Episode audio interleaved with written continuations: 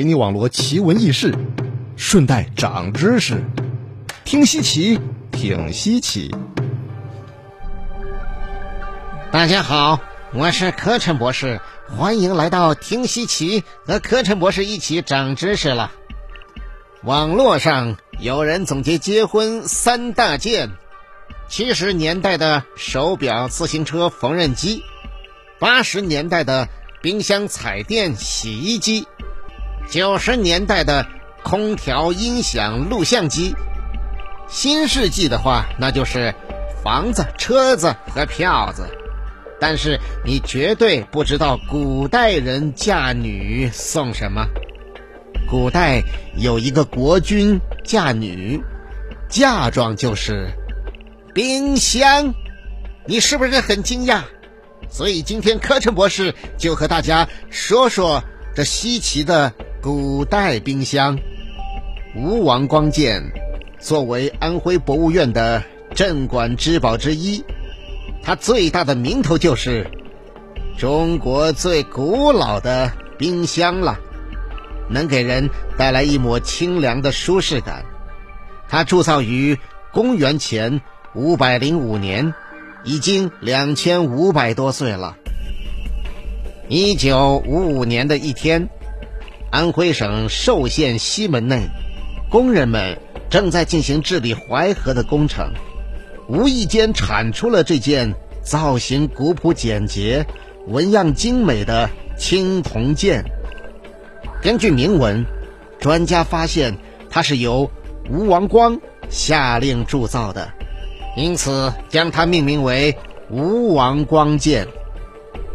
静观吴王光剑，它高三十五点七厘米，口径五十九厘米，圆腹平底。耳的下部各吊着一只圆环，外壁上装饰有细致精美的羽翅纹样，敦厚温润，外形就像一口青铜锅，内部却暗藏玄机。青铜剑内壁偏下方铸有四个青铜环，青铜环围成一圈，明显是有着。某种用途才故意为之，专家们各执一词，谁也不能下定论。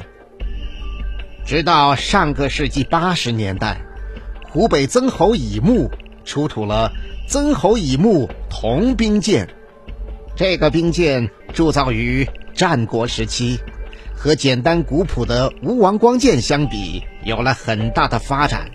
用途原理一看。便明明白白。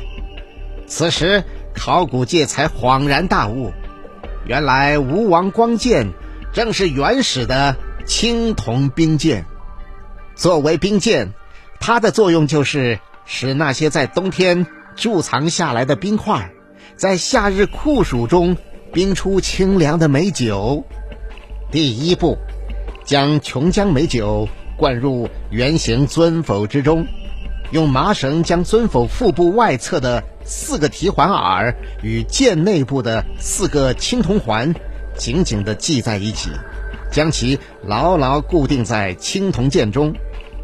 第二步，将冰块凿碎，倒入尊否和剑之间的空隙内。第三步，耐心等待冰块的融化，尊否内的美酒就会变得清凉消暑。兴致一上来，或是供宾友吟诗作赋，或是推杯换盏，即便是在今天，也是让人心驰神往啊！玄妙的是，夏天的时候，古人在尊否和剑之间的空隙里倒入冰块，用来制作美味可口的冰镇酒；而在冬天，则可以加入热水来烫酒。来制成融融暖意的热酒。剑在古代是一种大型的盛水器，有蓄水为镜、以观颜貌、正衣襟的作用。吴王光剑可以说这一物多用，相当的全能啊！通过青铜剑，一个人可以看见自己的面孔、屋顶，甚至流云。这个剑也是一种提醒。提醒我们在时间中回放那些曾经存在的面孔。剑的主人是吴王光，他还有一个大家更加耳熟能详的名字——吴王阖闾，正是成语“卧薪尝胆”的主角之一。吴王夫差的父亲，在当时，吴国最大的敌人是楚国，单凭一国力量。很难灭掉强大的楚国，吴王阖闾为此非常发愁。恰巧隔壁的蔡国国君蔡昭侯曾经因为没有把自己的球衣送给楚国权臣，被囚禁在楚国三年。双方志同道合，都心怀抗楚的目标。为了巩固双方结盟关系，阖闾决定将自己的女儿淑姬嫁到蔡国。公元前五百零六年，吴王阖闾纠集蔡国和一众小国北上伐楚，从汉水打到白举，造就了历史上赫赫有名的白举之战。吴王阖闾以少胜多，快速取胜，占领了楚国国都。第二年，阖闾置办嫁妆，将自己的女儿叔姬嫁到了蔡国。共修百年之好，吴王光建就是在这一片烽火缭绕的土地上喜气洋洋的诞生了。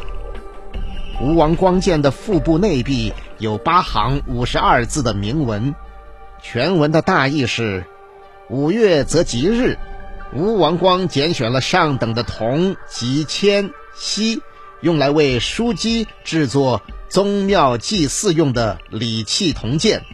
用以祭祀孝敬祖先神明，祈求长寿无疆。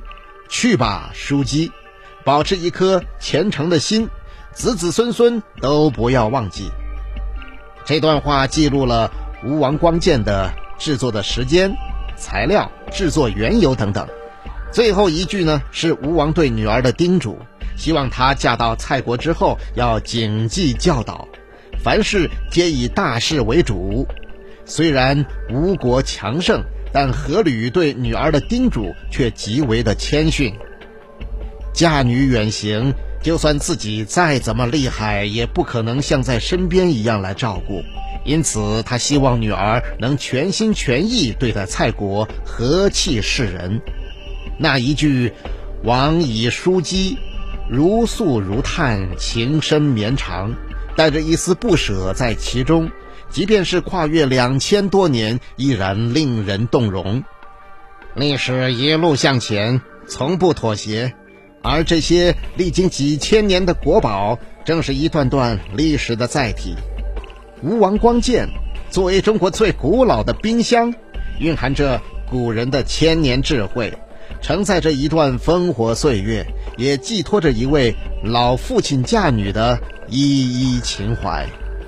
好了，各位朋友，今天的稀奇故事就讲到这里。我是柯晨博士，您可以在动静 APP 来搜索“听稀奇”，听到柯晨博士之前所讲到的稀奇故事。感谢收听，下次节目再会。